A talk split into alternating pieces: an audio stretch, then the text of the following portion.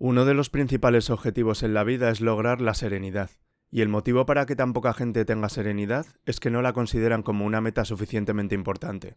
Y si lo hacen no se toman el tiempo para comprender lo que se interpone entre ellos y la serenidad. Hemos hablado antes de uno de los principales obstáculos o de las principales parejas de obstáculos que constituyen modelos de hábitos negativos. El miedo al fracaso, el miedo al rechazo. Estos nos roban una enorme cantidad de serenidad. También hablamos de sensaciones de culpabilidad, de insuficiencia, de inutilidad, de falta de merecimiento, etc. También nos quitan serenidad. Pero en esta sesión quiero hablar de lo que es, si quieren, la última clave en esta discusión de las emociones negativas, lo que conocemos como la imaginación negativa. Las palabras imaginación negativa se derivan de una amplia literatura escrita a principios de siglo. Se averiguó que la imaginación negativa es algo que creamos en nosotros mismos y nos causa una enorme cantidad de tensión y angustia. Si quieren, la imaginación negativa causa temor, y una de las mejores definiciones del miedo que he visto en los últimos tiempos consiste en que las experiencias imaginadas parecen reales. En otras palabras, son experiencias que creamos en nuestra mente y nuestra imaginación y nos obsesionamos con ellas. Y cuanto más nos obsesionamos, más reales se hacen para nosotros. Tengo tres hijos, y si les dejo ver una película de terror aunque ellos insistan en verla, empiezan a imaginar que hay monstruos debajo de la cama, en el armario, etc. Estas son experiencias imaginadas que se hacen reales. Hubo un tiempo en que no podíamos conseguir que Michael durmiera en su cuarto porque estaba convencido de que allí había monstruos. ¿Cómo llamamos a la imaginación negativa? Otra definición es la preocupación. La preocupación es una forma sostenida de temor, causada por la indecisión. ¿Qué significa esto? Significa que cuando tomamos decisiones eliminamos la preocupación. Hace algunos años se realizó un estudio, se hizo una encuesta entre varios miles de personas, a quienes se les preguntó qué era lo que les preocupaba en aquel momento. Luego se recopilaron las respuestas y se averiguó que esto es lo que le preocupaba a la gente. Aproximadamente el 40% de las preocupaciones de la gente eran cosas que nunca habían sucedido. Después, al pensar en ello, averiguaron que las cosas que les preocupaban nunca sucederían, iban a llegar tarde o iban a perder su empleo o una relación no iba a funcionar. La siguiente cifra, el 30%, correspondía a cosas que ya habían sucedido en el pasado y que no se podían cambiar. El 12% de las preocupaciones eran preocupaciones de salud, en la mayoría de los casos innecesarias. Creían que tenían un dolor, una enfermedad o un trastorno que en realidad no existían. El 10% de las preocupaciones de la gente eran preocupaciones sin importancia. Les preocupaba no tener suficiente calderilla para el aparcamiento o que alguien no les llamara. Solamente el 8% de las preocupaciones tenían un fundamento, y de ese 8%, la mitad estaba fuera del control de la persona. Les preocupaba que la China invadiera el Vietnam del Norte y cosas por el estilo. ¿No les parece que la persona nada podía hacer al respecto? Esencialmente la investigación demuestra que hasta el 96% de todo lo que nos preocupa o más no tiene importancia, nunca sucedió, no merece la pena que nos preocupe. ¿De dónde viene la preocupación? Pues de una mentalidad preocupada. Si creció en una familia en la que el padre o la madre se preocupaba continuamente, probablemente usted también se preocupará todo el tiempo. Es una reacción condicionada. Les vio preocuparse y quiere ser como su padre o como su madre, porque eran las personas más importantes de su mundo, de modo que usted también se preocupa. Conozco a niños de cuatro o cinco años que son especialistas en preocupación, y se sientan con sus padres a preocuparse aunque no haya motivo, aunque lo único que exista sean experiencias imaginarias que parecen reales.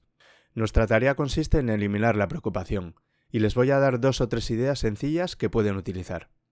La primera, que es una de mis preferidas, es sencillamente esta. Vivan la vida día a día, día a día. No se preocupen por lo que pueda suceder mañana, no se preocupen por lo que pueda suceder dentro de un año o seis meses. Sencillamente hagan todo lo que puedan ahora. Roosevelt dijo una cosa preciosa. Dijo algo así como haga lo que pueda donde esté y con lo que tenga y no se preocupe de lo demás. Haga lo que pueda donde esté y con lo que tenga, y no se preocupe de lo demás. Viva día a día.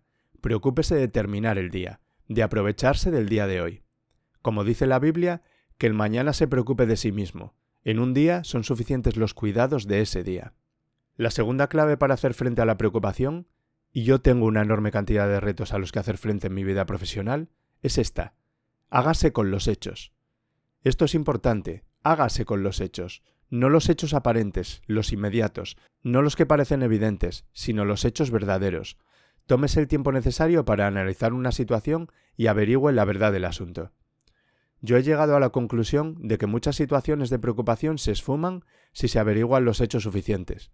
Si le dicen que alguien ha hecho algo, ha dejado de hacerlo, si averigua que se ha producido un cambio en su vida profesional o personal, o un cambio en una de sus relaciones, averígüelo. Llame a la persona en cuestión, busque la respuesta en la fuente adecuada, y a menudo verá que los hechos eliminan la preocupación. La mayoría de la gente que se preocupa prefiere preocuparse antes que dedicar tiempo a averiguar lo que de verdad está sucediendo. Pregunte a la gente, investigue, lea, haga sus deberes, averigüe los hechos. Por cierto, uno de los principales requisitos para el éxito en su vida profesional o en cualquier otro campo, en cualquier campo de acción, es obtener los datos que necesite, de manera que las respuestas sean correctas y estén al día. El tercer método es lo que llamo el destructor de las preocupaciones. Es una palabra, una expresión que se inventó uno de mis antiguos alumnos. Me dijo que esta expresión salvó literalmente su negocio y su salud mental, es una de las técnicas más sencillas. Es dinamita pura. Consta de cuatro pasos. Paso número uno. Si algo le preocupa, defínalo con claridad por escrito. Defínalo con claridad por escrito. Siéntese, dedique tiempo a escribirlo y diga, ¿qué es exactamente lo que me preocupa? Siéntese y escríbalo. Me preocupa tal cosa. Y describa la situación exactamente tal y como la lea. En medicina se dice que un diagnóstico preciso supone el 50% de la curación. Un diagnóstico preciso. Una definición clave por escrito es el 50% de la curación. En este sentido, un punto importante es que a veces cuando uno parece tener un problema abrumador, resulta que tiene más de un problema, tiene lo que se llama una situación en racimo. Tiene tres o cuatro problemas, todos juntos. Si los define claramente por escrito, a veces los podrá separar. Uno, dos, tres, cuatro. Hay varios pequeños problemas, todos juntos, que le preocupan. A veces, si elimina una de esas dificultades, el resto se esfuma. A veces, uno de los problemas de un racimo de problemas es la clave, y el resto pierde toda su importancia. Téngalo en cuenta, defínalo por escrito. Paso número 2. Una vez que lo defina con claridad, esta es la clave. Determine el peor resultado posible. Determine el peor resultado posible. En otras palabras, pregúntese, ¿qué sería lo peor que podría suceder como resultado de esta situación? Si no hiciera nada, si sucediera lo peor, ¿qué sucedería exactamente? Determine el peor resultado posible. Aquí sucede algo interesante. Averiguamos que en la preocupación no es un acontecimiento lo que nos preocupa o nos causa tensión o ponemos una resistencia psicológica deseando, esperando, rezando para que no suceda. Si determinamos psicológicamente el peor resultado posible y si decimos que lo peor que puede suceder es tal cosa y la especificamos y la ponemos sobre el papel, pasará algo sorprendente las preocupaciones desaparecerán. Parecen esfumarse en cuanto definimos el peor resultado posible. La tensión se deriva de no querer hacer frente a la que podría ser, hablaremos de esto más adelante, el fenómeno psicológico de la negación. Negamos, no queremos. Por ejemplo, pongamos que hemos hecho una inversión que va de mal en peor, de modo que uno tiene que preguntarse, ¿qué es lo peor que puede sucederle a esta inversión? Pues lo peor es que podemos perderla totalmente. En cuanto usted diga la perderé del todo, de repente ya no le preocupa tanto, porque sabe lo que podría suceder. El tercer paso, pero permítanme volver atrás, en una relación a veces establecemos una relación muy desgraciada, y decimos, ¿qué es lo peor que puede suceder aquí? Lo peor que puede suceder es perder la relación. La relación desaparece. Uno tiene que preguntarse, ¿me moriré? ¿Me matará la pérdida de mi inversión? ¿Me matará perder mi empleo? ¿Me matará perder la relación? Por supuesto la respuesta es no uno se recupera de prácticamente cualquier pérdida. De modo que paso número 3. Por cierto, hay muchas personas con síntomas de cáncer que no van al médico porque no quieren saber la verdad. La tensión de no saberla llega a acelerar el proceso de la enfermedad, y cuando por fin se ven obligados a ir al médico, las cosas han llegado tan lejos que el médico ya no puede salvarles. Pero la tensión de no hacer frente a esa posibilidad les mantiene alejados del médico más allá del punto en que el médico podría ayudarles. El paso número 3. Decida aceptar lo peor si llegara a suceder. Decídase aceptar lo peor, si llegara a suceder. Esto no es facilidad, no es fatalismo. Dígase sencillamente, si no se puede hacer nada y sucede tal cosa, yo la aceptaré. Yo digo mucho este refrán, lo que uno no puede curar, se lo tiene que aguantar. Lo que uno no puede curar, se lo tiene que aguantar. Bueno, pues si sucede esto, acéptelo. Aprenderé a vivir con ello. No dejaré que me destruya. No dejaré que me mate. Y el cuarto paso es, empiece inmediatamente a mejorar lo peor. Empiece inmediatamente a mejorar lo peor. ¿Qué quiero decir? Quiero decir que ahora ha aceptado que puede suceder y acaba de decidir que vivirá con ellos si llega a producirse. Y ahora hará todo lo que pueda para volver atrás y asegurarse de que no suceda lo peor. En los negocios, por cierto, esto se conoce como la técnica del minimax, análisis que lleva al mínimo el pesar máximo. Se trata de llevar al mínimo el pesar máximo. En otras palabras, consiste en decir, ¿qué es lo peor que me puede suceder y cómo puedo llevar al mínimo el pesar máximo? La técnica minimax es una técnica enorme, porque despeja la mente considerablemente y una de las mejores maneras de utilizarla es en realidad un método muy ingenioso. Coja un papel, trace una línea en el centro y escriba a un lado PRP, Perdón, en esta página una definición. En otras palabras, una definición clara de lo que le está preocupando. Y aquí, arriba, en esta página escriba PRP, peor resultado posible, y luego escriba 1 y ponga, el peor resultado posible es este, esto me preocupa. 2. El peor resultado posible es este. Verá como cada vez que hace esto, el problema se esfuma y la mayor parte, no toda, claro, pero la mayor parte de la tensión desaparece. Su mente se despeja y con una mente despejada puede hacer frente al asunto con eficacia. El punto final, en cuanto a todo este concepto de preocupación, imaginación negativa, es este. ¿Cuál es el antídoto? ¿Cuál es el antídoto para la preocupación? ¿Cuál creen que es? Pues sencillamente esto, la acción positiva. Como dice Shakespeare, tomar armas contra el mar de inquietudes y haciéndolo así, acabarlas. Cualquier cosa que le lleve a un punto en el que tome acción positiva eliminará la preocupación. ¿Por qué? por lo que llamamos la ley de la sustitución. No se puede trabajar sobre un problema o una situación y pensar y actuar positivamente para resolverlo y al mismo tiempo seguir preocupándose.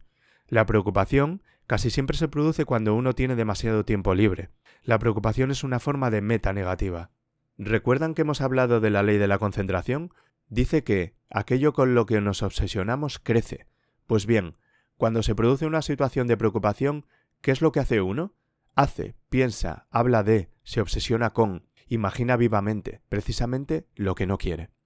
La ley de las expectativas dice, lo que espere entrará en su vida. Lo que mucho temía me ha sucedido, como dice el libro de Job. La ley de la atracción dice que uno trae a su vida a las personas y circunstancias que están en armonía con sus pensamientos dominantes. La razón para que dediquemos todo un módulo a hablar de la preocupación es esta. Hay personas que no se preocupan por nada. Por cierto, este método, para determinar el peor resultado posible, el destructor de las preocupaciones, es también un método estupendo para tomar decisiones. Cuando se produce cualquier situación en la que se tiene que tomar una decisión en un sentido o en otro, la primera pregunta que debería hacerse uno en cuanto haya efectuado un análisis es esta. ¿Qué es lo peor que puede suceder? Recuerdo que el gran Paul Getty, en un tiempo uno de los hombres más ricos del mundo, decía que este método para determinar el peor resultado posible lo utilizaba él como método de toma de decisiones de todo el trato comercial que establecía. Cuando se interesaba por algo lo que hacía era decirse ¿qué es lo peor que puede suceder? y se aseguraba de que lo peor no sucediera. De modo que decide ahora mismo que va a eliminar la preocupación, las experiencias imaginarias que parecen reales, que va a aceptar el peor resultado que se pueda producir. Y ahora al grano. Haga todo lo humanamente posible para tomar una acción constructiva que le ayude a vencer la situación preocupante y eliminarla. Esta es la clave para eliminar la última de las peores de nuestras emociones negativas.